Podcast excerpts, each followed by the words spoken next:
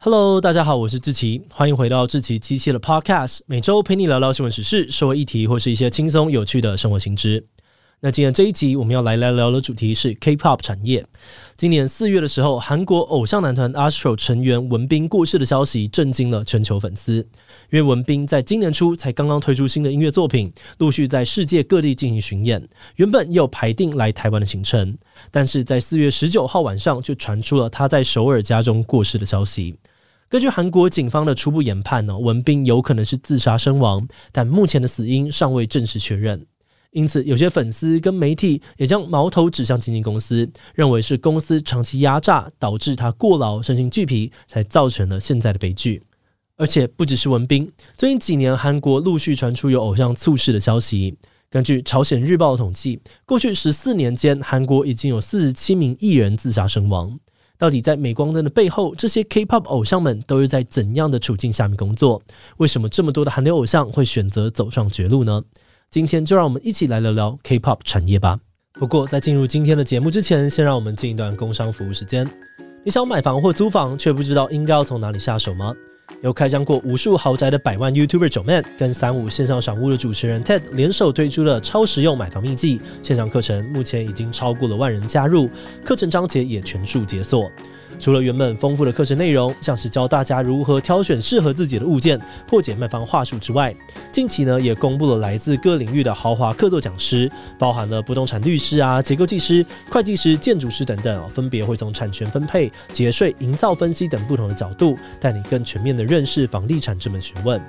不论你是首购族、换屋族、租屋族，或者是想要投资置产哦，都能够在这堂课当中学到很多有帮助的资讯。懂得越多，选择就会越多。有兴趣的话呢，请点击资讯栏的链接查看更多的课程资讯。结账输入智奇机器的专属优惠码七七莎莎，还可以再折三百元哦。好的，那今天的工商服务时间就到这边，我们就开始进入节目的正题吧。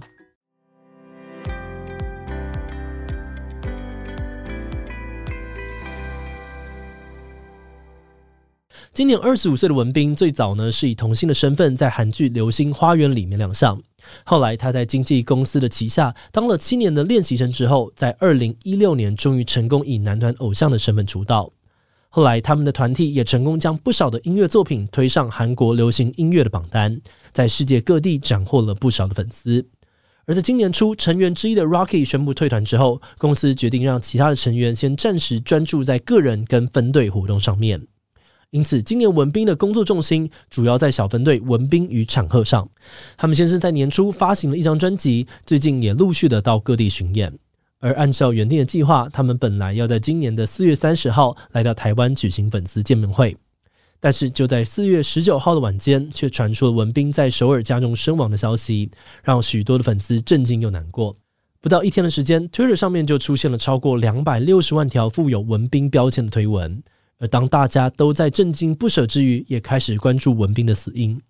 根据韩国警方表示，哦，目前的初步调查已经排除了他杀的可能性，推测有可能是自杀，但究竟如何，还有待进一步的鉴定才能够确定。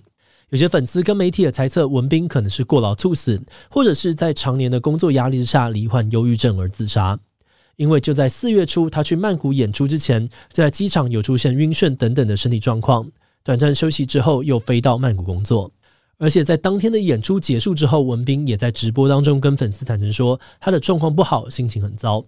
但同时也表示，因为是自己选择的职业，所以我要快乐起来，才能够带给粉丝快乐，让粉丝们听了非常不舍。那有部分的粉丝把这次悲剧的矛头指向经纪公司，批评他们压榨文彬，没有给他足够的时间休息，对他的身心健康不够重视。而粉丝们之所以会有这样的揣测，并不完全是空穴来风。像最近几年呢，包含了 SHINee 的主唱钟鉉、F.X 的前成员雪莉、Kara 具荷拉、Surprise You 的车妍和等等的韩团偶像成员都是自杀过世。而且根据韩媒的报道，他们生前都患有忧郁症。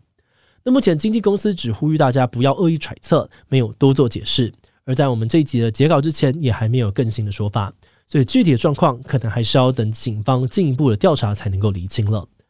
不过话说回来哦，为什么这些年轻的韩团偶像们会有这么沉重的心理压力，甚至很多人到最后都撑不住呢？这可能要从他们出道前的经历开始说起。比较熟悉韩流的人应该知道，大部分的韩团偶像都是在十几岁甚至年纪更小的时候就去参加经纪公司的甄选，被选上之后会正式签约成为练习生。一般来说，最常见的合约期限是七年，在这一段的期间呢，公司会负责练习生的基本生活开销，还有课程费用。而练习生通常都要放弃自己原本的生活跟社交圈，入住宿舍，接受严格的集体训练，每天从早到晚上歌唱啊、舞蹈、乐器等等的课程，还要不定期的接受内部考核。但是在激烈竞争的环境里面，就算你表现亮眼，也不一定就能够成团出道。有统计指出，韩国现在有正式跟经纪公司签约的练习生，大约有一千四百名。可是其中有高达八成的人都在学生时期加入，待满七年之后离开，从来没有尝过出道的滋味。而这些练习生呢，从小就要面对超高压的训练跟激烈的竞争，这也使得部分人在受训的过程当中会出现忧郁甚至轻生的状况。然而，即使撑过了这一切哦，顺利成团出道之后，日子可能也不会比较好过。报道指出，韩国很多的公司会在艺人在刚要成团出道的时候，跟他们签下所谓的奴隶合约，也就是一种长期的不平等合约。在这种合约条款之下，艺人们往往要遵循公司的规划，马不停蹄的录专辑、巡回演出，还有接演戏剧、广告等等的工作，几乎没有喘息的空间。而且公司还会全面的掌控艺人的生活，从饮食、身材到私生活都要管，要求他们维持充满魅力的单身异性恋形象。不过，最有争议的部分呢，应该还是艺人的收入分润。虽然我们平常看到偶像都觉得他们光鲜亮丽、经济无忧，但其实多数规模比较小的经纪公司都会规定，偶像们在出道之后要先偿还练习生时期公司替他支付的培训费，之后才能够开始赚到自己的收入。但是这些收入也是要给公司抽成，而且基本上呢都是五成起跳，有的公司甚至会抽七到九成。一个有名案例呢，是二零零八年男子团体东方神起的部分成员，就因为薪资问题跟经纪公司闹上法院。而这个案例让韩国娱乐产业的奴隶合约问题正式浮上台面，也使得韩国当局针对这个状况陆续制定了更严格的规范。但是有报道指出，这些改革的成效可能还是很有限。有经纪公司的代表就说，光靠政府法规无法解决根本问题。因为这整个产业的商业模式就是公司先砸大钱投资培训，等偶像红了再赚回来。那对于规模比较小的公司来说，在这些偶像刚出道还没有红的时候，公司光是维持基本运作就很难了，要给钱真的是谈何容易？再加上最近十年来韩团的竞争越来越激烈，现在靠音乐本身也根本赚不到钱，所以偶像们必须要透过广告代言，还有跑大量的实体活动来赚钱。但他们又不能够一直跑通告不出作品，不然声量很快就会消失。所以在疯狂工作之余，他们也要不停的推出新作品。那就算顺利的累积到很多人气哦，对这些偶像来说，成名后的生活也未必会过得比较舒适。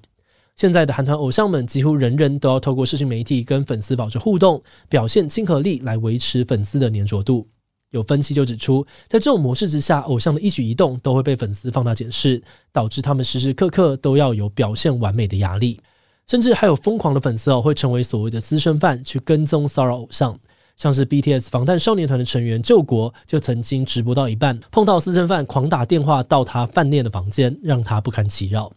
此外，会透过社群平台跟偶像互动的，也不只是粉丝哦，还有更广阔的网络世界，什么路过的啦、故意来酸的啦，都大有人在。再加上韩国社会对于偶像明星的要求又很高。因此，从外表、歌唱、舞蹈技巧到下班后的私生活，只要表现不符合大众的喜好，这些偶像们就可能在自己的平台上面遭到陌生网友的恶意批评，甚至是网络霸凌。像是南韩女星雪莉生前就因为常常在 IG 上面分享自己私下比较奔放、不计形象的样子，而经常被网友霸凌。那这些种种的情况呢，可能就会导致偶像们的精神状况受到严重的影响。有不少当红的偶像都有过焦虑症、恐慌症和忧郁症状况。但是在面对这些状况的时候呢，他们不一定有救济管道，也不见得能够好好的休息，这也导致一些人的病情越来越严重，甚至因此走上了绝路。根据 BBC 的报道，韩国明星即使出现心理健康问题，也很难向外界坦白寻求协助。那这一方面，可能是因为他们从很小就进入娱乐圈，平常接触到的都是业内人士，大家彼此是同事啊，或者商业往来的关系，不一定能够放心的诉苦。而另外一方面，则可能是跟韩国社会对于精神疾病的忌讳有关。报道指出，尽管近年来韩国社会的心理健康问题越来越严重，有高达三十 percent 的韩国人曾经罹患精神疾病，但其中却只有二十二 percent 的人接受过治疗。甚至有许多的患者会把自己的心理状况视为禁忌话题，避而不谈。那去年有一项研究就发现哦，韩国之所以会有这样子的社会现象，原因可能在于韩国社会对于精神疾病的偏见跟结构性歧视。有研究指出，由于韩国社会对于精神疾病的认识普遍不足，所以患者呢常常会被贴上疯子啊、软弱等等的负面标签。再加上韩国社会当中个人的价值很大程度上面是建立在别人的看法与评价上，导致很多的患者呢会倾向否认或隐藏自己的心理问题，以免影响到自己的形象跟社会地位。节目的最后也想要来聊聊我们制作这集的想法。我们在查这集资料的时候呢，发现不只是在演艺圈哦，这几年韩国年轻人整体的自杀率一直在上升，甚至在二零二零年呢，韩国二十到二十九岁的死亡人口当中，有大约三分之二的人都是死于自杀。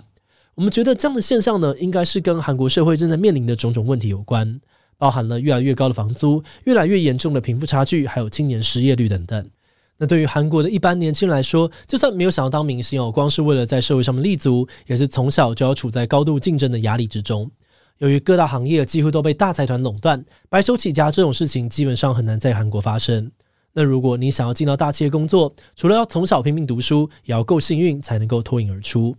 但就算顺利的进到了大企业工作，也往往呢要面对高工时、过劳的问题。因此，我们这次在整理韩团偶像的经历时，难免会觉得韩国娱乐圈的现况有点像是韩国社会的一个缩影。那当然，从外人的角度来看，我们对于韩国的普遍印象，可能就像 K-pop 一样，觉得他们很有竞争力，发展的越来越好，蛮值得台湾借鉴的。但这些进步或许真的是拜高压环境所赐。但是哦，这也好像呢，让韩国陷入了一种整体发展越好，但身在其中的人却越痛苦的状况。就像这些偶像一样，很多被定义为成功的人，可能是日复一日的爆肝工作，让自己的身心灵状况都亮起红灯。同时，还有很多的人，就像那八十 percent 没能够顺利出道的练习生一样，在激烈的竞争当中遭到淘汰，深陷失业的困境。那我们觉得，这些人所面临的难题，可能是我们在讨论、在借鉴韩国的成功时，也应该要一起被关注、讨论的一个面向。好的，那我们今天关于 K-pop 产业的介绍就先到这边。如果你喜欢我们的内容，可以按下最终的订阅。如果是对于这一集 K-pop 产业，对我们 Podcast 节目或是我个人有任何的疑问跟回馈，也都非常的欢迎你在 Apple Podcast 上面留下五星留言哦。那今天的节目就到这边，我们就下集再见喽，拜拜。